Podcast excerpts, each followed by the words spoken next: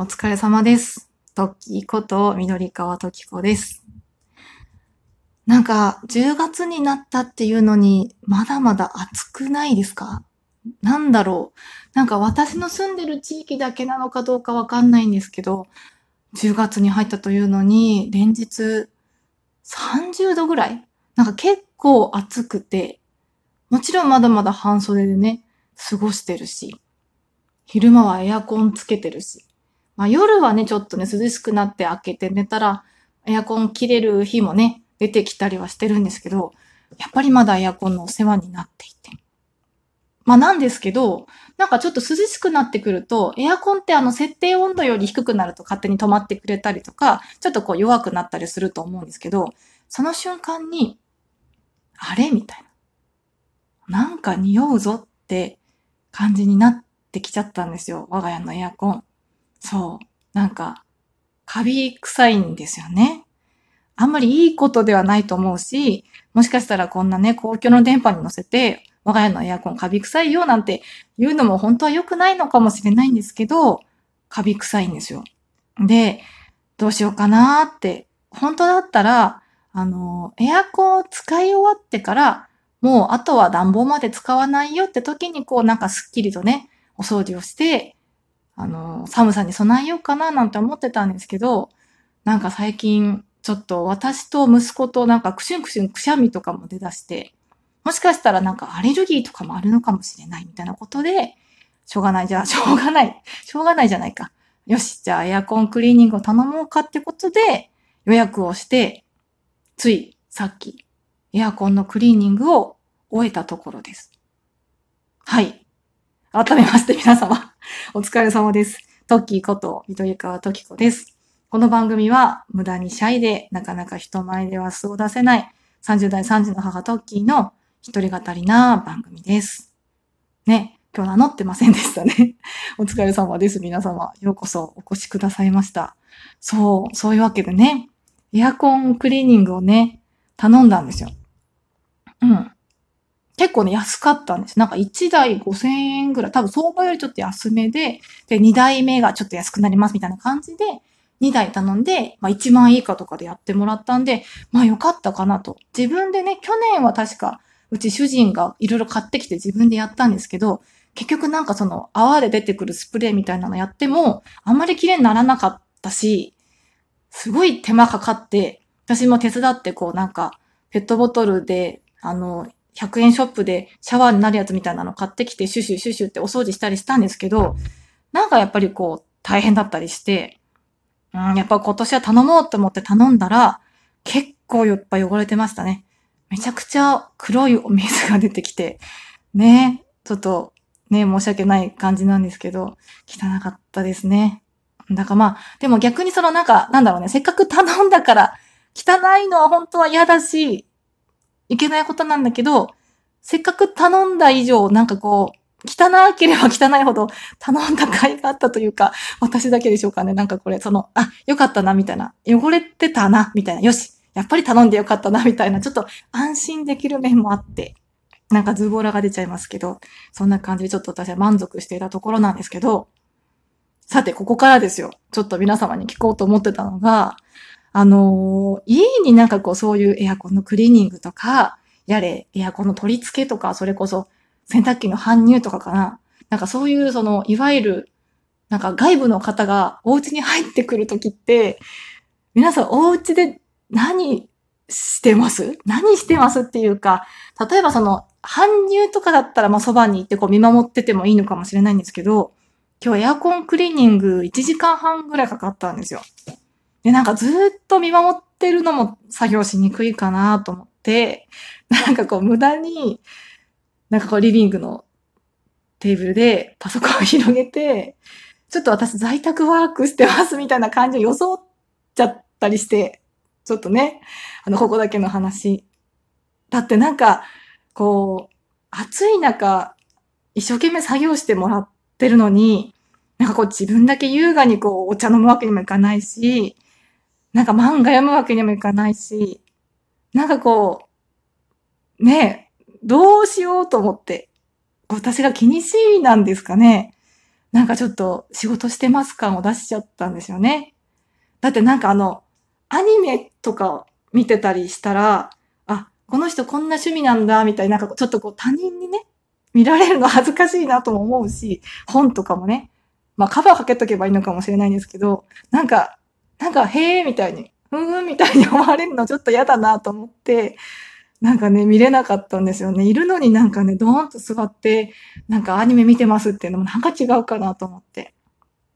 あとあれね、なんか会話した方がいいのかどうかっていうところもすごい迷っちゃうんですよね。なんか作業の邪魔しちゃうかなって思うけど、でも何も喋らずに私ここに一人で佇んでるのもおかしいかなとかってでちょろちょろ、あ、なんか汚れてますかね？みたいな感じで話してみたりとか、あなんかちょっと左のエアコンの方が最近臭くてとかなんかいろいろ話はしたんですけど、なんかね、いい感じの距離感をちょっと測りながらドキドキしちゃうんですよ。その自宅に他の方がいらっしゃるっていうその状況にね。なんか似たようなことが私美容室とかでもあって、最近はコロナであんまり雑誌の提供とかがなくなっちゃったんですけど、私の行ってる美容室では。なんか昔美容室で漫画じゃない、雑誌もらって読んでたら、あの、美容師さんね、アシスタントみたいな子に、あの、占いのページ見てるときに、あ、何座ですか？みたいな。あ、私何座なんで？とかって聞かれて、めちゃくちゃこう私占いの欄をじっくり読み込んでたんで、なんか、うわ、この人めちゃくちゃ占い読み込んでるじゃんとか、あとなんかたまに特集ページとかで、こう、夫に対する不満とか、なんかそういう女性誌って結構いろんな特集やってたりするので、なんか無駄にこうなんか、え、なんか、旦那さんにやっぱ不満とかありますみたいにこう言われると、ちょっとこうなんか、ドギマギしちゃうかもと思って、美容師さんがこうね、雑誌読んでる時に来ると、ちょっとこうなんか、あの、ファッションのページさらっと私、なんか見流してますみたいなことを装っちゃったりして、なんか気にしすぎかなとも思うんですけど、ちょっと気にしちゃうんですよね。同じ方いるかな？これって私だけかなと思いながら思ってたりします。なんかね、自意識過剰って多分言われると思うんですよ。旦那とかに言ったら。そんなにお前のこと見てないよみたいな。そんなに興味ないよみたいな。言われると思うんですけど、なんか、無駄に差異を発揮しちゃうんですよね。あ、それで言うと、あとあれかな。あの、最近はね、しばらくコロナで行ってないですけど、あの、カラオケ？昔、カラオケとか、私結構あの、お歌歌うの、お歌 歌、子供言葉になっちゃった。歌歌うの好きで、カラオケにね、あの、家族で行ってたりとかするんですよ。カラオケボックスって子供もね、騒ぎ放題だし、あの、アイス食べ放題とか、ジュース食べ放題とかって子供も結構喜んでたりして、たまに家族で行ってたりしてたんですけど、あの、カラオケでドリンクをオーダーするタイプのカラオケだった時に、こうなんか店員さん入ってきた時に、歌い続けます？皆さん。なんか、私、やめちゃうんですよね。店員さん入ってくると、マイク握ってて自分の番だった時に、はい、すいませんってこうやってなんかコーラでーすとか、メロンソーダでーすって来ると、あ、みたいな、あ、とかって言ってなんかお辞儀して、歌うのやめちゃうぜなので、なんかあれもちょっとね、こうなんかどういう対応が一番いいのかなっていうふうに迷っちゃったりしますね。なんか、ちょっとね、あ、今、こっからサビ、サビなんだけど、みたいな時に来て、あ、みたいな、はい、みたいな、はい、はい、はい、みたいな。で、行った後にしばらく経って、次のキリのいいとこで歌い始めるみたいなね。なんかそんなことをしちゃう派の人なんで、なんか、難しいなって。その正解はね、正解ってないのかな？わかんないんですけど、そのカラオケ店員さんとかでね、なんか、あ、なんかその別に歌っててもいいですよ、みたいな人がいたら 教えてほしい気もするし、なんかいや、むしろ歌っててもらうとちょっとなんか困りますみたいなのがあったら教えてほしいですけどね。なんか難しいですよね。そう、だから今日もね、なんかどうしようか、どぎまぎしながら終わった後に、あ、そうなんですね、とかっていろいろお話を聞いて、で、エアコンクリーニングはね、結構なんかこう、秋やるのがおすすめですよとかね、こう、どうしてもエアコン消さなきゃならないので、夏、エアコンつけて、あ、臭いみたいな。焦って頼むってなると、作業中はエアコン消さなきゃいけないんで、なんかこう、できればオフシーズンにね、頼むといいのかなみたいな。まあ、それもね、あの、営業トークなのかもしれないんですけど、あとね、やっぱ1年に1回ぐらいはエアコンクリーニング頼んでくださいねとか。あと、あれですね、なんか、私、冬もね、あの、エアコンで暖を取るタイプのお家なんですけど、まあ今結構暖かい地域に住んでるんでね、冬もエアコン使うなら、まあエアコンかびるのって冷房だけじゃなくて、実は暖房も加湿器使ってたりとか、部屋干しでね、湿気が多かったりすると、暖房使っててもカビるんですよ、みたいな。だからこまめにね、エアコンクリーニング頼んでもらった方がいいですよ、みたいなね。なんか、豆知識と営業を織り交ぜた素晴らしいトークをね、あの、お気土産に置いてってくださったんで、なるほど、と思いながらね、いたんですけれども。でも本当に、今日今回ね、エアコンクリーニングしてもらって、今、まあ今ガンガンちょっと冷やしてるところだからかもしれないんですけど、おかげさまでエアコンからカビ臭い匂いはなくなりまして、ね、なんかこのままね、くしゃみとかね、鼻水とかが出る生活からおさらばできればいいなぁなんて思うんですけど、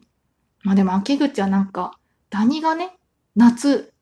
繁殖したダニが秋口になってお亡くなりになって、その死骸がね、残ったりとか、糞が残ったりとかして、結構お布団にハウスダストがみたいなこともね、あるらしいので、